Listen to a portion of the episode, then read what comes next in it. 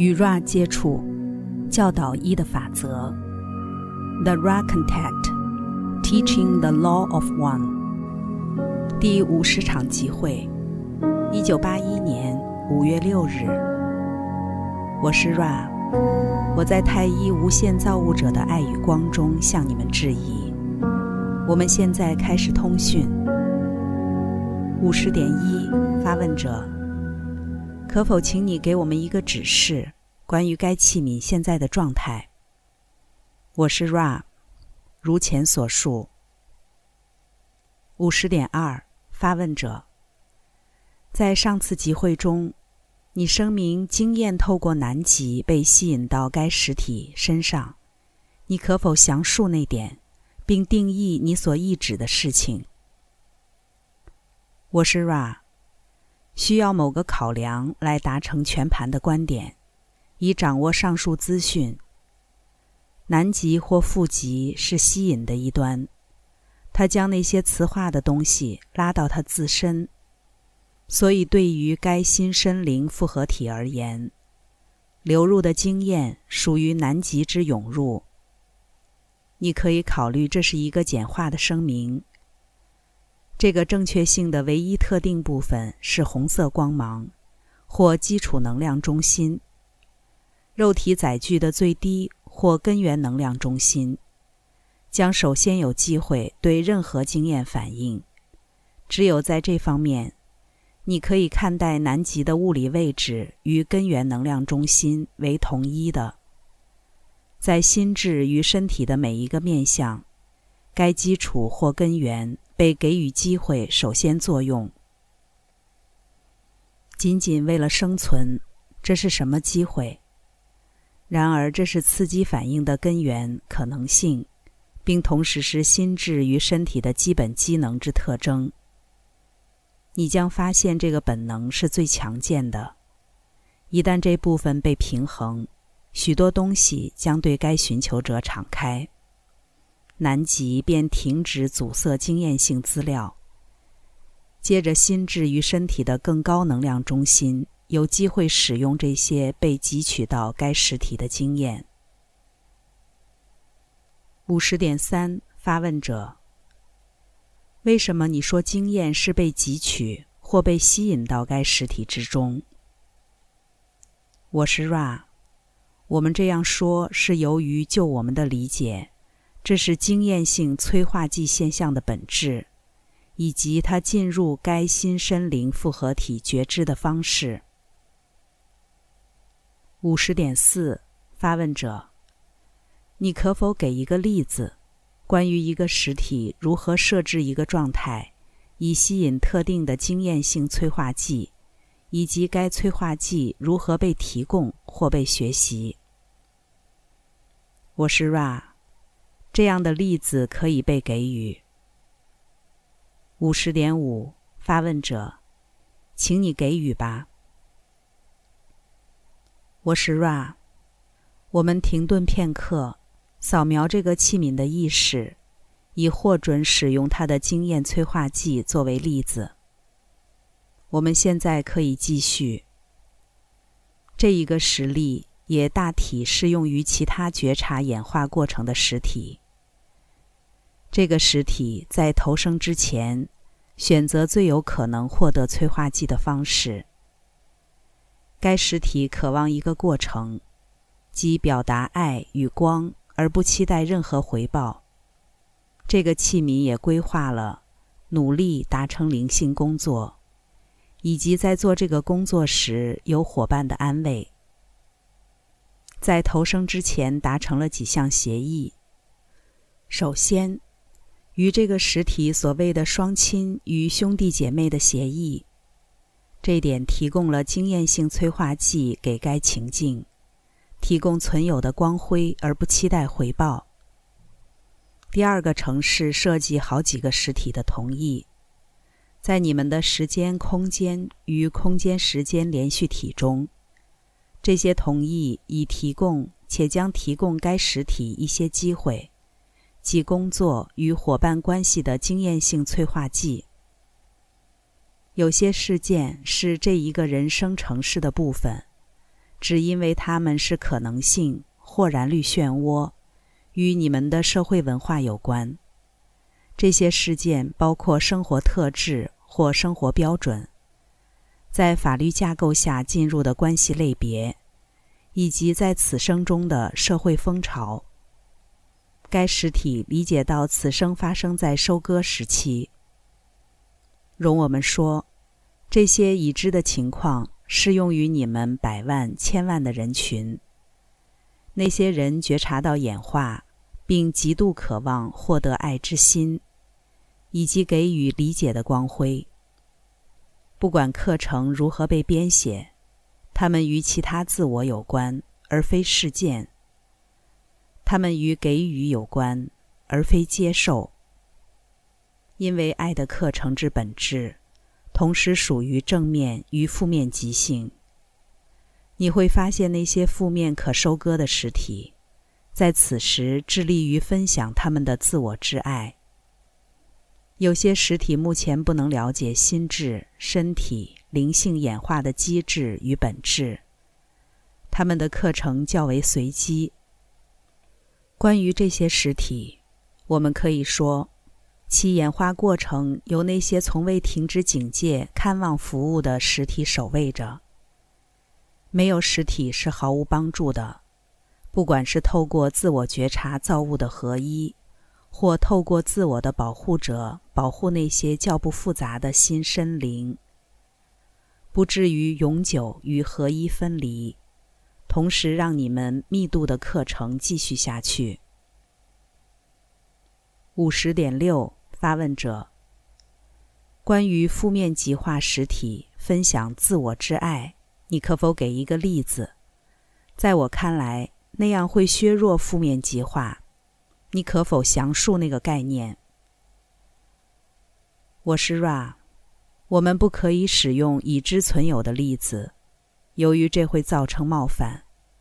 因此，我们必须以一般的情况来说。负面导向的存有觉得他已发现一股给予自身存在意义的力量，恰恰如同正面极化实体感觉的一样。这个负面的实体努力将这些理解提供给其他自我。最常使用的方式是形成精英阶层、门徒，接着教导奴役其他自我的需要与正确性。为了他们自己的好处，这些其他自我被认为必须仰赖该自我，并需要该自我的指引与智慧。五十点七，发问者，谢谢你。你可否详述这个概念？一个实体在我们称为的物质界的一生中，必须极化或和其他实体恰当的互动。接着，为什么不能像在中阴期间一般，实体们觉察到他想要做的事情？而为什么他必须来到世间，失去有意识的记忆，忘记他想要做的事？然后以他希望的方式行动，你可否详述那过程？请说。我是 Ra，让我们举个例子。一个人看见所有玩家的扑克牌，他然后知晓该游戏。这场赌博变成孩子的玩耍，因为没有风险。其他的人牌是已知的，各种可能性都被知晓。他会正确的玩牌，但没有趣味。在时间、空间和真实颜色绿色密度之中，所有玩家的牌都是打开可见的。各种思维、感觉、困难都可以被看见。没有欺骗，也没有渴望去欺骗。从而，许多事情都在和谐中被完成。但心身灵从这个互动中获得很少的即兴。让我们重新检视这个隐喻，并且把它扩大为最久的扑克牌游戏。你可以想象的一辈子。这些牌是爱、厌恶、限制、不快乐、愉快等等。有实体不断的发这些牌。再发牌，再发牌。你可以在此生期间开始。我们强调开始，知道你自己的牌。你可以开始找到你内在的爱。你可以开始平衡你的愉快、你的限制等等。无论如何，你唯一知道其他人手上牌的方式是看入双眼。你无法记得你手上的牌，他们手上的牌。或许甚至不记得这个游戏的规则。唯一赢得这个游戏的方式，在爱的融化影响力之中输掉手上的牌。唯一获胜的方法是放下种种愉快限制，将所有牌向上摊开放在牌桌上，并在心里说：“所有人，所有的玩家，每一个其他自我。”不管你手上的牌是什么，我爱你。这个游戏是去知晓、接受、原谅、平衡，接着在爱中开放自我，没有遗忘过程，这事无法被完成。因为若非如此，对于心身灵存在性全体而言，这个人生就没有承载重量了。五十点八，发问者，谢谢你。在心智中保持视觉形象的能力，如何允许行家做意识内的极化，无需外在的行动？我是 Ra，这不是一个简单的询问，因为行家去的地方超越绿色光芒，它标志着可收割性的入口。